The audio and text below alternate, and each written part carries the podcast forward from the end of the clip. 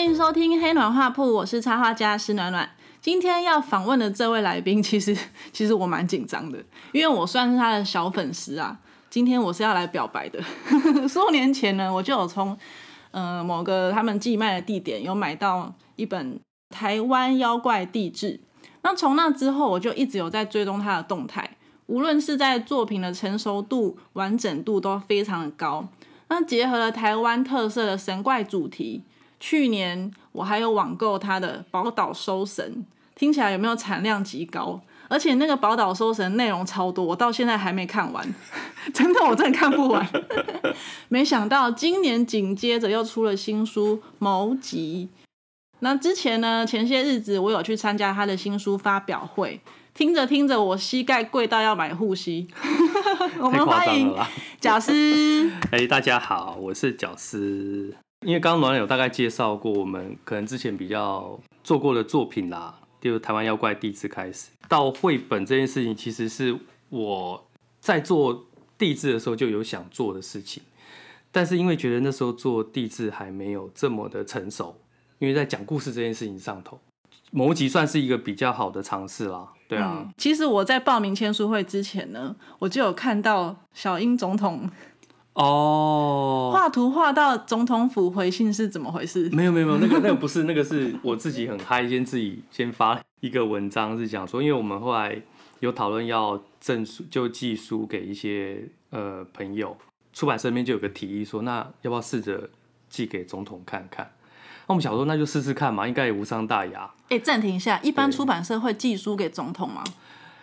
我不晓得，因为我这公关书也管的太，这是我层级太高了，所以我不知道那个实际的其他家的状况啊，所以哎觉得还蛮不错，因为这本书在讲的是改写自原住民的故事，嗯，谈到台湾本地的东西，我就觉得好像很，他们也觉得合适，可以把这东西丢给总统府看看，对他没想到竟然还有回函啊，超棒的，可以当传家宝，对，大家都以为说我要进。总统府当顾问嘛？我说没有，发了 发了，对对，不太不太可能是这个样子，对不对？这就一个一个礼貌性的想说让总统知道说我们有在做这件事情，这件事情很重要。那其实你们宣传蛮厉害的哎，哎，对，那真的要他可以想到这一层也蛮厉害，因为通常我们寄公关书公关书就是寄给各大出版社或是大专院校，对，或是可能有一些声量的人啦，对对对呀对呀对呀。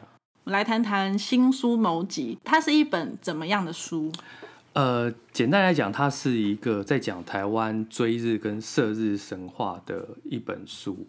我觉得故事再怎么写跟做，我们后面应该会聊到。那简单来讲，它就是我我在绘本里面建构世界，大概分成三个层次，就是有神，然后中间有一层叫魔，然后最底层是人。这世界的人都是由那由神去摇塑造人，然后他们要很幸运，因为他们一定会经过那个所谓的魔的那一层。那一定会被中间的一些恶鬼把他们的生命给带走，所以会留在留下来的一定都是非常幸运的。对，那这个是一个起头。其实这个起头就是先讲到一个台湾比较重要的周族的神话，就是哈莫哈莫摇树造人的故事。呃，往后走，当然呃，这个神就把这群人都赶走了。那后来这群人慢慢发展，有了聚落，然后。有一群猎人，他们在山里巡守的时候，就发现了一个孩子。对，那那个孩子呢？呃，他们把他带回去之后，发现他其实有很特别的力量。就是我的书里的描绘是他，呃，张口会吹风，手指天，然后会落雷，会劈断树枝，伤害鸟兽的一些生命。呃，跟原来写的故事有点不一样。那我们是改写成这个状态，然后让故事继续往下发展。那所以。当他们发生这事情的时候，当然会担心，就是哎，如果伤了我的主人怎么办？所以他们就合力，就是去做了一把弓，然后就递给他，就说：“你不要乱用你的势的力量，你应该把力量用在对的地方。”对，所以那把弓实际是有一点点社会性的。对，那当然，摩吉拿起了弓，又发现他的射箭的能力也被发挥出来，所以很多人就跑来挑战他。那一般人当然不是一般他的对手，后来连风神、雷神都来了。那最后太阳就很臭屁的，他就说：“这世界上力量最强大的是我。”然后笑摩吉不可能赢过他，但摩吉又非常生气，他弓一拉，然后箭就直接射到了天上，然后射到了太阳，太阳就落下来了。那这个就是第一个我们的转折，就是这个世界开始变化，因为太阳落下之后，整个世界开始变得越来越冷。我觉得这故事它有很多的转折的段落了。那这个在之后，当然就是摩吉他就非常执着于要去追寻力量，就是他一定要战胜太阳，所以他一直追，一直追。他从来没有想过说他的背后就是这个世界，因为他的这个执着，然后世界开始崩溃，下起大雪，族人、动物都开始受难。他等于后来就追上了太阳之后，是在跟太阳搏斗的扭打的过程当中呢。因为他执着嘛，所以他头上就长出了那个犄角。嗯，太阳为了要在扭打过程当中不小心就是抓着那个犄角，抽出了另外一头怪兽。那那怪兽呢一出来，他就虎视眈眈的就看着太阳，他的目标就是他，因为那个就是某吉体内那个执着而产生的东西。那一瞬间，当然他就直接把太阳给叼走。但这个叼走这个瞬间，某吉好像就醒过来。我们的设定就是那个当下，他意识到自己事实上真的做错事情了，因为他让这个世界产生这么不好的变化。我觉得到这边大概就是有一个嗯比较重要的一个节点，因为摩羯是一个有天赋的孩子，那你有了这个天赋之后，你到底要怎么去使用它？你的世界事实上会因为你的天赋而产生一些变化，那你到底怎么看待这个东西？所以这个是绘本我们想要讲的一个核心。我们再回到《谋吉》这本书的书名，为什么它会叫《谋吉》？谋吉哈，呃，其实要讲到最开始我们的那个哈莫大神尧舜的那个神话。那另外一个谋吉呢，它其实是卡纳卡拉富族台湾的一个原住民族，它原本是跟周族哈是合并在一起谈的，后来有被证明。那那它很特别，它是一个有。河流信仰的一个民族，那谋吉就是这一个卡纳卡纳富族里面的传说。他的传说，呃，其实也是从河域开始讲起的。他在讲一个富人在河边做事情，回去的时候，他就生下了谋吉。那他一生下谋吉，他就有特别的力量。他原本描绘是他讲说，他手指指鸟，鸟会坠落死亡；碰触生命，生命会死亡。我在看这个故事的时候。其实就会先联想到，哎，他是一个有天赋天分的孩子。那那时候就想说，这件事情对我来讲的意义是什么？我怎么看待这个部分？那就会对接到以前可能自己的工作，或者想象说，我自己是不是曾经拥有过这样的能力？像现在可能大家会觉得说，呃，画图是一种能力，对对，或者说你可能你工作上你你会有音乐的天分，或者是说你本身会整理，我觉得那都是你自己与。某种程度，你与生俱来，或许你还没有发觉的东西。嗯，那呃，我觉得可能是因为读了这个东西啦，大家会想到以前可能工作的时候比较鲁莽的那个状态，年少轻狂。对，以前可能工作的时候会比较鲁莽，就是可能开始会想要做一点什么更有趣的，会比较急躁一点点。嗯，对，那所以就发现说，我那时候在用这样态度面对自己工作跟生活的时候，其实我觉得对自己的状况并不好。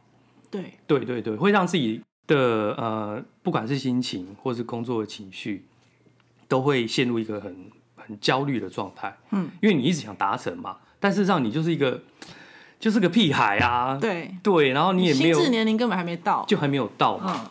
所以就是也就是这样的关系，所以联想到可能过去的这个状态。哦，那当然这个经验回到绘本里头的时候，我就觉得它可以合适于去做一些呈现跟表达。嗯，所以我就是把这个部分移架到。我的故事里头，想办法把它写进去，去用画面去呈现这样子。嗯，对。因为刚刚我们在讲故事，我们就来聊聊你的你是怎么写故事的。好了，你是世新大学电影系对对毕业，所以你们在求学过程当中会需要写剧本吗？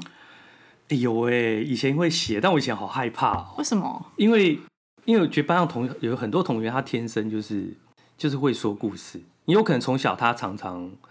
有在接触，嗯，但我觉得我那时候不是一个这样子的人，比较比较害害羞吗？害羞，对对对，就不太擅长表达。呃，以前确实会写剧本，但是我那时候就没有想说我要往这条路走。可是这个剧本写剧本的训练是对于你之后写故事是有帮助的吧？我觉得可能会有一些潜移默化的帮助，可能有些观念是有留着的。嗯，对，因为以前老师会放一些。呃，比较早期的经典的一些片，什么大国民啊，啊，啊，对。那我觉得那时候可能会对这些画面或老师讲的有关画面衔接或者说故事的方法，会有点记忆啦，嗯，那会有点帮助。但是我觉得进到做绘本，我觉得好像是另外一件事情，还是要看最后你呈现那个媒体。因为你讲做动画，你同样的故事放到动画里头，它的表达就不一样。你必须要抓一个角色出来用，嗯，对要一个主角要，有个主角很明确的，你要让主角的个性更鲜明。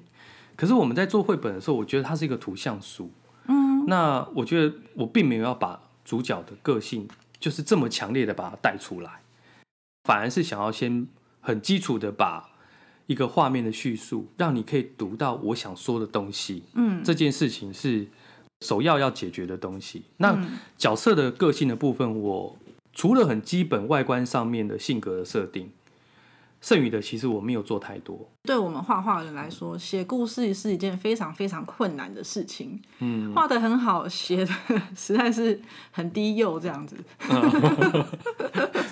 没有，我觉得应该是应该是说，魏魏前伟也写的不好啊，就是要慢慢练哈。就是要要练，然后要找到，有时候要丢题目啦，嗯有时候你可能胡思乱想想的，大概就是没有人旁边盯着你，或者是说你没有把它当成是一个哦有时间性的东西的时候，你就一定会拉七拉八的啊、我也是会这样啊，嗯，对，嗯这是很正。嗯常的啦，嗯，嗯，对，那刚刚你有提到说，某集它其实是结合了一些比较片段或是一些神话的故事，对，很多神话故事它其实逻辑哦。不太合常理。对对。对对对，那你在呃撰写这这本某集的时候啊，你是怎么样把这些神话故事啊，或是一些比较片段的传说，变成一个完整的故事？你中间有没有遇到一些很难突破的点？我觉得我那时候先求顺畅，哎，嗯很很基础的。我觉得大家现在看很多影片、影集，应该对于所谓故事顺不顺畅这件事，应该都有基本的 sense 了嘛。然后这个东西完成之后，可能再来是我要去抓整个波动，就是你的故事波动，你到底有没有给予一些比较明确的剧情跟叙述，而不是过于形容词的描绘的东西。对，那这东西会帮助你去建立整个故事的一个反差，嗯然后你有没有办法让它更鲜明的看到一些点？嗯，对，因为如果说你写出来发现，哎，好像有点平，或者说没有明确的起伏的时候，当然就读者看就不一定会有兴趣继续看下去。嗯，其实之前你有出过很多作品，像之前的那个《宝岛收神》，它也是一篇一篇的在介绍人物的部分，对对所以这一次是对你来说是第一次尝试把它变成一个连贯性的故事。对，算第一次，因为之前都是偏向呃图鉴式，我觉得应该就是图图鉴式的那种概念呢。嗯宝岛神宝岛收神就它更资讯型啦，我觉得它是等于是我自己看过很多的神明故事之后，我先找到一些我觉得可以介绍给大家的东的故事，然后把它写出来。嗯，在某集里面呢、它其实有两首歌，对，虽然它好像不能唱，哦对，现在还不能唱，现在还不能。唱，你只有写歌词。对对对对对，还不能唱。上上次三木生他会写歌，对不对？哦 我有听哦，我有听上次的节目、哦。大家请请听上面两，哎，应该是 上上两集。对对，他有上下集嘛？对对对对，然后三木生会写歌哦。对对，他会写歌。好好好，所以说这目前是先写歌词的部分，对不对？对对对，里面其实歌词我还蛮喜欢其中一句，对，应该是副歌吧。嗯，他，说，你还剩下几分之几的你？嗯嗯嗯，对，嗯为什么呃你会想要安排歌词在里面？我那时候在写故事的时候，发现我自己有个习惯是写完之后会找中间两个节点，会分三段。嗯那中间两个节点的话，它会是比较重要的，就是一个休息或者是在起来的那一个段落。嗯但是那个段落，我又很希望就是它不会这么安静的就结束。嗯，对，所以你有发现我们的绘本其实有两个、有三个拉页。对，对，其实刚好你可以看那个比例，它刚刚好就是在三分之一、三分之一。哦，真的耶。，对，然后后头呢，它它的节奏又变快。那这个其实是我们在写的时候有安排的嗯，啊，因为我觉得，我觉得在写的时候，就是我觉得三不要不要四，不知道为什么，我就觉得双双数不好。对，要单说五五，我就觉得 OK。嗯，你在那个中间再穿插他休息，然后再起来，对我来讲，我现在感受上是好的一个位置。嗯，所以我就会想说，在呃三分之一的位置，然后三分之二位置放一个呃东西。所以你会发现我的绘本就是三分之一跟三分之二的地方都有一个长拉页，嗯，都有歌。嗯，那其实那个歌呢，刚好都在交代某吉的心境。嗯，对，因为我希望这个 ending 或再起来都还是某吉。呃，两个心境当然不太一样。第一个心境是，因为某吉他诞生了，他他原本是毛毛虫啊，等他诞生之后呢，就是他自己一个人独自在很多的夜晚自己相处，然后度过这些可能是困难的一个一个日子。后来是猎人在森林当中树下发现他，然后把他带回。这时候是由猎人唱歌给他听，他得到了安慰。所以我们结束了这一幕。还有一个很重要是，我们重新定义摩吉的名字。嗯，因为他哭声很洪亮。嗯，所以猎人把他取名叫摩吉。哦，对，那这个是一个收。我觉得他这个故事在第一个段落有明确的把它给收起来。那这个收你大家会安心，就是好像有一个小小 ending 小 ending 的感觉，就像你可能看每个呃小说段落，它其实都会有一个篇章段章节段落。嗯，那那个收完之后，但第二个拉页很重要的是，某吉发现自己他做错了事情，我刚刚提到嘛哈，所以他很很难过的是坐在雪地里头，这世界因为太阳落下，然后下起了大雪。他在大雪当中，下一幕，他的左页事实上是一个悬崖边的那个崩毁的一个画面。嗯，对。那拉开的时候，就是猎人们他也跟上，然后追上了某吉，然后就是围绕在他的身边，要给予他鼓励。那这个时候，他们就又在唱起了这一首歌。这时候，这个歌事实上某吉他也有跟着唱，所以他得到了这个力量。所以他才会在下一个画面有一个很巨大的变化，就是他因为听到了力量，所以慢慢的变大，然后变大之后，他可以用他的身躯去守护他的族人，对抗他体内的那一头怪兽。如果大家知道，像日本其实有所谓的言灵，言灵的意思就是说讲话是有力量的。我我也是后来读到才发现，哎好像有一个这样的。意象存在于我的绘本故事里头，对，所以像歌曲，它就是某一种言灵。人的语言其实当然是有力量的。如果你很紧张的时候，你要对自己说平静下来，不要紧张，这些其实都可以安抚到自己。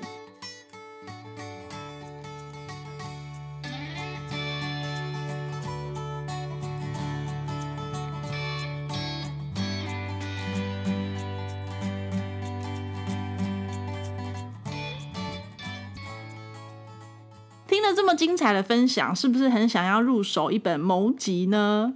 角师特别为黑暖画铺的听众准备了一份小礼物，现在起到角师的 Pinkoi 商店直接购买谋集，就会送一份谋集专属的口罩夹。那当然书也都会有作者的签名哦，限量只有二十组，只有黑暖画铺的听众才有，不然别的地方是买不到的。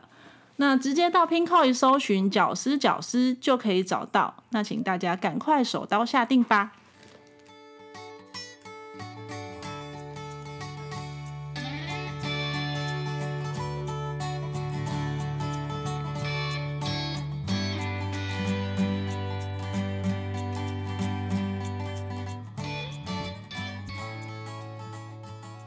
刚刚聊了文字的部分，我们现在来聊排版。呃，除了你刚刚讲的那种特殊拉页，等一下我们先讲一下拉页为什么要做这么长啊？哦，这个拉页非常的长。呃，一般来说我们的书是两两页两页这样翻嘛，对，就是打开是个两页，但是它的拉页居然长到打开会变成四页，完全是一倍这样子，为什么？哎，其实我那时候那时候打稿的时候啊，就是因为刚刚提到那个要设定这个歌的地方，嗯，我就不知道为什么，我觉得在画面里面它需要有呼吸的空间呢。对他其实这两首歌是让观众呼吸没错，但是这个长度是你在画的时候就想好的，还是你为了拉叶而配合？我觉得应该是那时候也想说，哎、这个歌你要让它在在这个世界回荡啊，你不长一点怎么行啊？就是在山野间回荡的感觉。对对对，哎、就觉得很合适啊，不管了、就想说成本不是我出，我就给他给他吹下去这样子出。版社知道你心里的这个，我不知道他们在有没有在痛啊，我不晓得，所以你在画的时候是你就不管，直接画。我就不管啊，对啊，我想说我就先做我要的，啊，出版社没有傻眼，没有，我想说这才是我啊，哇，对啊，那那那我，但是我觉得那时候提出来，他们他们也没有特别的意见呐。到底故事完美比较重要，还是说我们最后的成本比较重？那我觉得这个东西如果是自己出，我应该会很挣扎。对啊，因为你是要自己出钱啊，对对对，我 那会超级挣扎。我想说，天哪，如果要搞就每本开本都很小，对对对，有可能，或者说，哎，干脆你另外出一张海报好了，就夹页，对夹页，然后另外请你这边拉来看，不然就设一个虚线型自己粘。对之类的，变手工书这样。当然，这部分还有一个很重要，不止拉页啦，就是最开头还有一个旋转。对对对，这个我也是我想问的。对对对对对，我刚开始拿到这本书的时候，然后我看了封面嘛，对然后打开之后发现，哎，那怎么变怎么变直的？就是我们本来是横着看，但是现在要把它立起来看。对。然后看完两页之后，哎哎，怎么又变回来？就有点惊讶，为什么你会做这样的安排？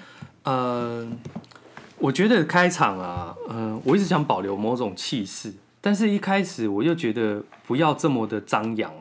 我记得那时候我画的第一张那个神的手伸进的这个世界，哈，他的手的前端是一棵大树的顶端。他这个动作，其实我开始画了一个非常科幻的一个画面，后来被被我太太就是说这不行啊，这太太太奇怪了。呃，事实上这个手的下一页很重要，就是它进到了魔的这个层次里头来。天神的手握住了这棵大树，如果我我我是一个半夜的形式去画一棵树，其实它的表达就不会这么的震撼。呃，变得用跨页然后横的方式去表达的时候，画面够大，也会够立体。你也可以看到更多的细节，也就是说我，我是先安静的第一章，然后第二章我就开始很很喧哗的让大家进到这个世界里。嗯，那我觉得这个起头这个气氛很重要啦。后面也是，再往下一页，天神摇那棵树之后，叶子就是从天空飘落下来。可是这个时候，我并没有再把大树安排在它的背后，嗯，因为我觉得它需要一个缓冲。然后这个部分是额外拉出来，用画外之音，就是特别把树叶的表现特别拉出来，另外去表达。因为我觉得这个每个树叶它都会是有自己的个性的，所以你可以看到这个树叶它有有有昆虫的样子，然后有蝴蝶的样子等等，或是只有一只脚的人。但是让我画的颜色是像叶子的颜色，也有叶脉。那这个就很需要独立去表达，因为你才有办法去感受那个线条跟美的那个部分。其实我们这几页都有写文案哦，哦，我们都是有文案的，但后来都拿掉了，因为我们发现这一段事实上我们想要用叶子飘落的这一个动线，安安静静的让大家去看就好。那它就是一个完整的画面的一个段落。呃，我们只留下很简单，就撞声词。对耶，对，我们只留下撞声词。那这个就是前面转弯的一个挑战，我们也留下了另外一个设计。考验观众读图的能力是吧？对对对。但我因为我我们那时候定位就是要给大人看嘛，对不对？那但我知道大人工作可能回家都很辛苦，我现在还要读这个，我是有虐待大家吗？应该不会吧？想太多，想太多我们，应该还好嘛，对不对？不会不会。对对，然后我觉得这个是一个，我觉得画图它可以去表达的趣味啦。我自己的解读是呢，因为是天神从上往下嘛，对对对，所以其实你把它立成直的来看，才有那种往从上往下的那个空间，天哪，你讲对了，是不是？对对对，我懂你。真的真的就是这样子，因为我们那个时候就是真的在想是，它就是一个由上而下的一个视角，对。对，它就是你就想象一个镜头往由上往下 pan，对对对，那 那你这样 pan 的时候，哎，到 ending 就是停了嘛，就跟那个《阿甘正传》那个开场一样，也是那片叶子落下来，然后进到阿甘的脚下，开始说故事。怎么没有想说从上往下在做什么拉页之类的？你说由上，哦天哪，这本书已经变立体书了，你这样会让出版社不敢跟我合作，就每一次都挑战自己、啊。但我觉得应该要挑战一下，对啊，不对？下一本下一本，我们刚刚聊到的是排版，对。那我们文字聊完了，排版聊完了，我们来聊一个重点，就是绘制过程。嗯嗯嗯，呃，这本书跟以往不一样，你选择的材质是绘制在木板上对，，Why？诶、应该之前有吃到甜头吧？什么意思？没有，因为之前地质的时候就是用木板嘛，然后只是那时候我们都是夹板。那我看得呃出来它上面有木纹。有哈，很明显嘛，对不对？它比较粗糙一点点。嗯，然后那这一次我就想要挑战，因为里头有一些水啊，然后有天空啊，那我想要保留一些波纹，像那个森林的画面，然后有有一些那个皮很皱的熊那那一幕，嗯，对啊，那它的那个水啊，那个湖面那个水，事实上是我留下的那个木纹。啊，真的吗？对对对，那不是你画的欸那个不是画的，那个是我刻意去找一个一片木板，然后刚好有这个木纹在那个位置。哇，你也太用心了然后！我想要留住这个感觉，我就不用特别画，那我就留住原本木质的质感。哦嗯，那你会觉得它有波纹在流动，事实上它是本来木纹产生的。像天空的部分也是最开场也是我有留住那个波纹，我希手望的那一页吗？对对对，它有个逆向逆纹跟手逆纹的那个感觉，其实这种都是很优微的啦。对，就是说你进到那个动作进来，但事实上你会知道天空它有个流动感。嗯，对我想要留住这些东西，所以你只是简单刷上了一层深蓝色。对应该讲说在刷木木板的时候，我这个算刷了三四次哦。哦，所以不简单了。它它不能够，呃它不能够很浓的去把颜料涂上去。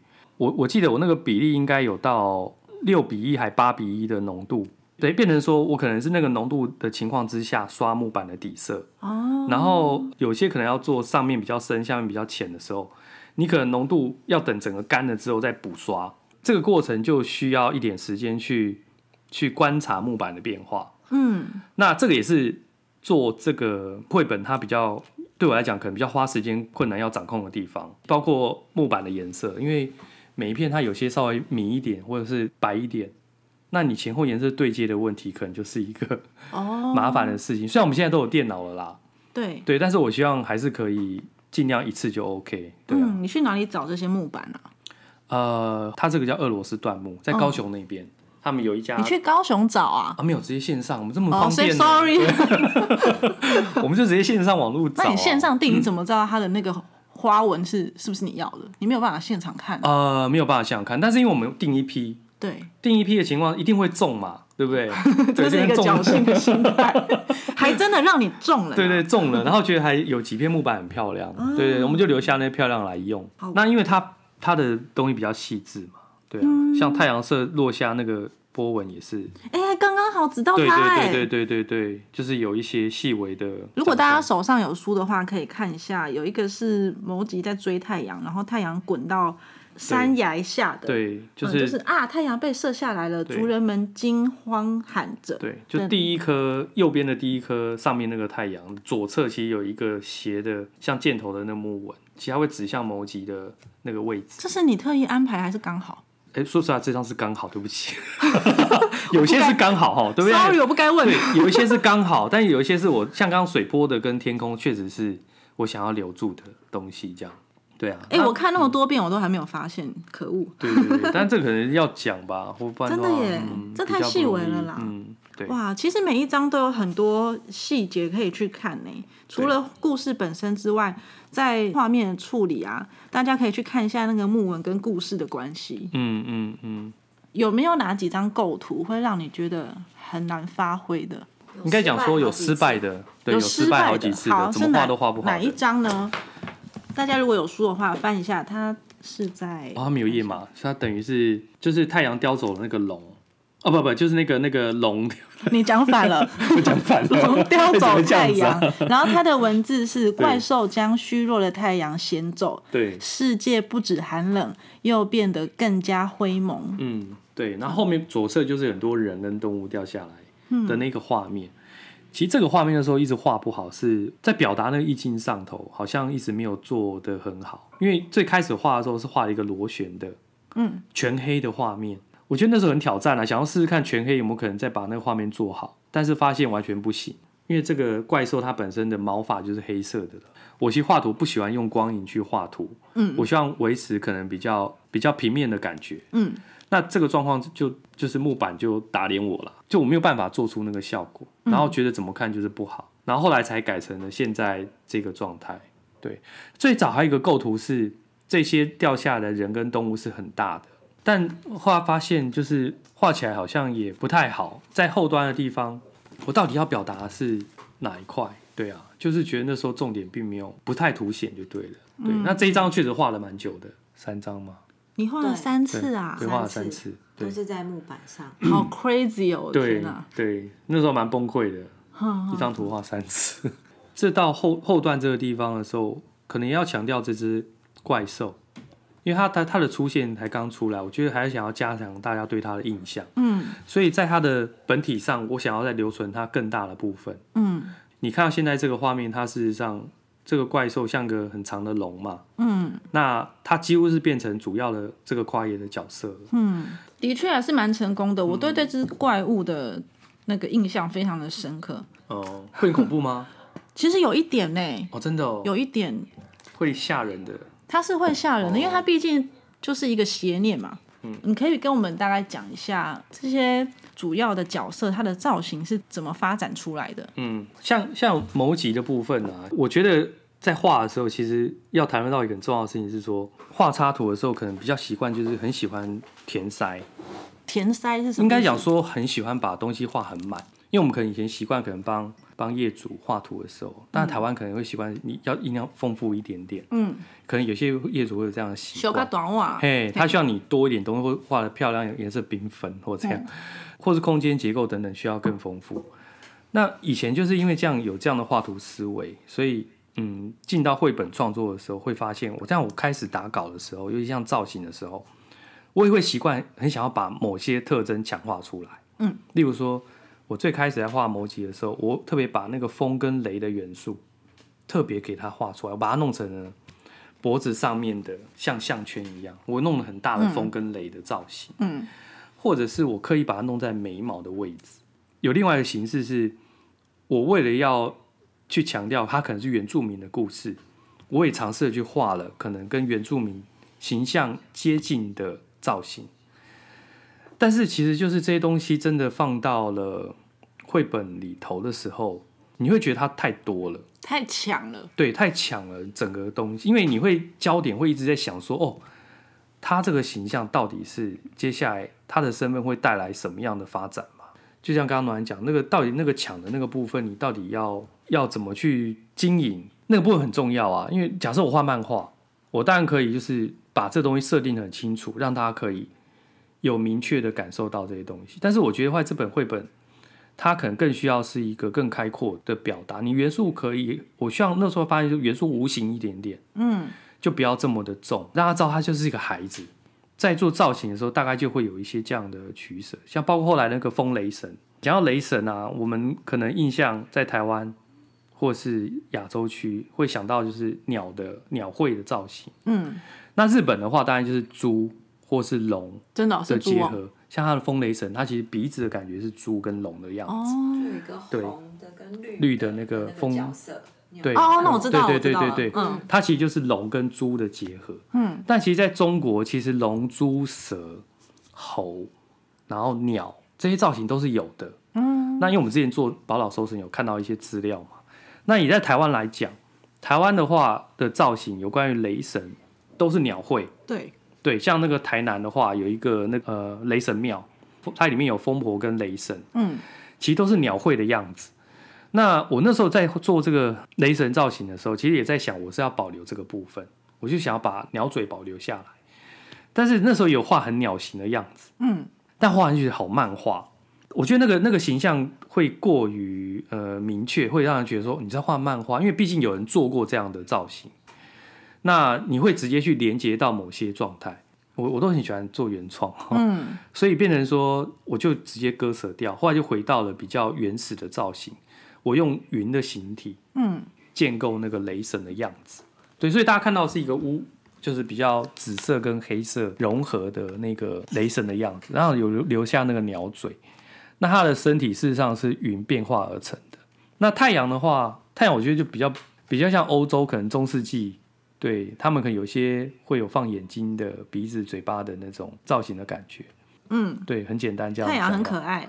啊，真的吗？会我觉得会不会很可爱应该算看起来有没有奸诈一点啊，不会啊，啊？不会哦，可爱。哦，真的哦，对啊，他怎么会奸诈嘞？都被打成这样。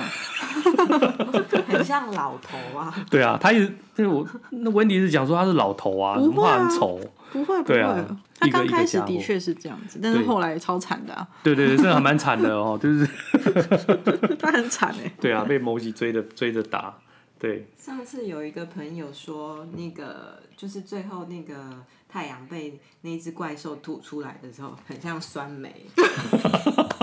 哦，我觉得这个形容超棒的，超级棒真的蛮像的啊对，因为我之前从来没有？最后的这边，哎、我觉得这形容超棒的耶，因为我从来没有想过用气味去想象画面或是颜色。那除了刚刚讲的，还有什么可以跟大家补充一下角色设计？像这只龙，呃，这只怪兽对，这只怪兽就是从那个某几体那边拉出来嘛。对，那时候黑黑长长的，那时候大概就是一就是在想它，为什么会有毛？对，为什么会有毛？我觉得毛是恐惧的一个根源呢。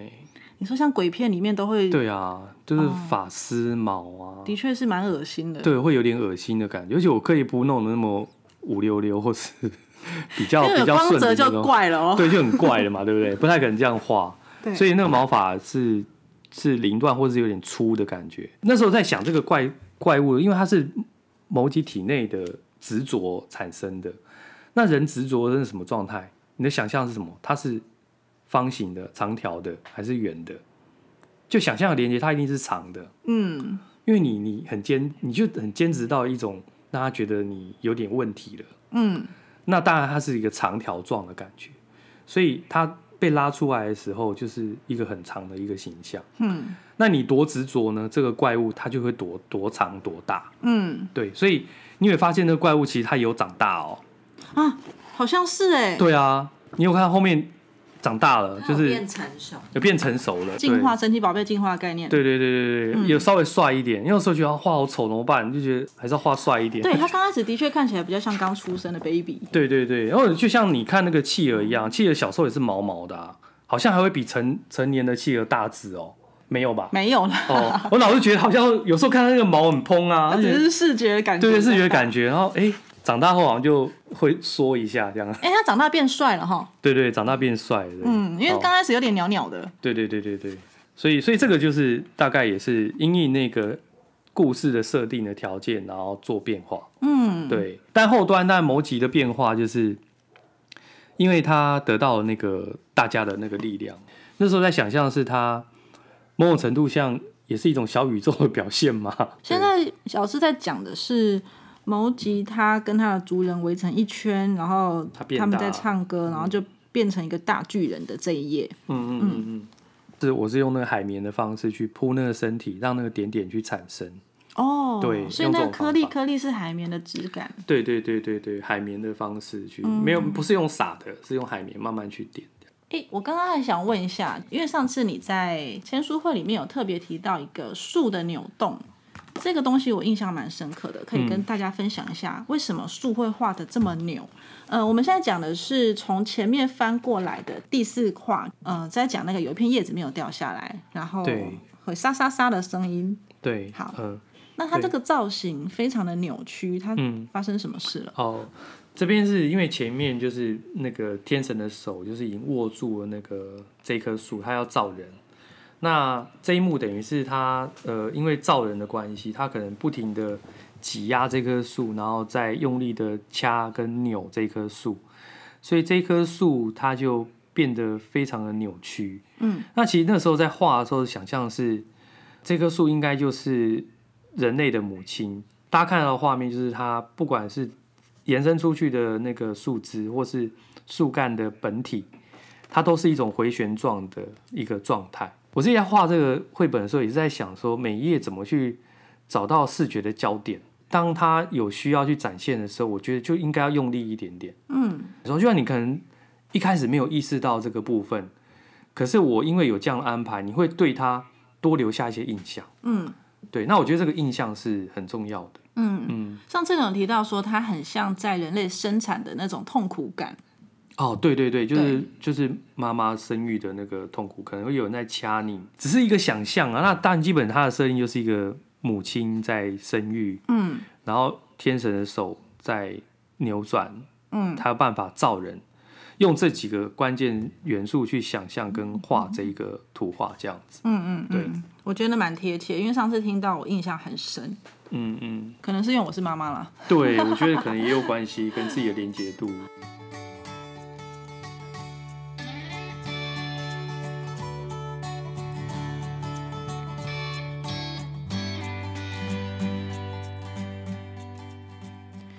今天的节目还喜欢吗？